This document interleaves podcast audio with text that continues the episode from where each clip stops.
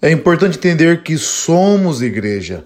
Nós não meramente estamos, frequentamos, nós somos. É uma questão de essência, portanto, quando não observamos aquilo que a igreja espera de nós, distanciamos-nos da verdade sobre nós, confundindo fantasia com realidade, uma verdadeira esquizofrenia espiritual.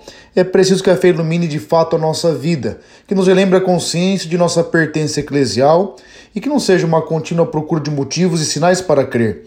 Até porque a verdadeira fé olha para Jesus e procura segui-lo em todos os momentos, nos bons e ruins.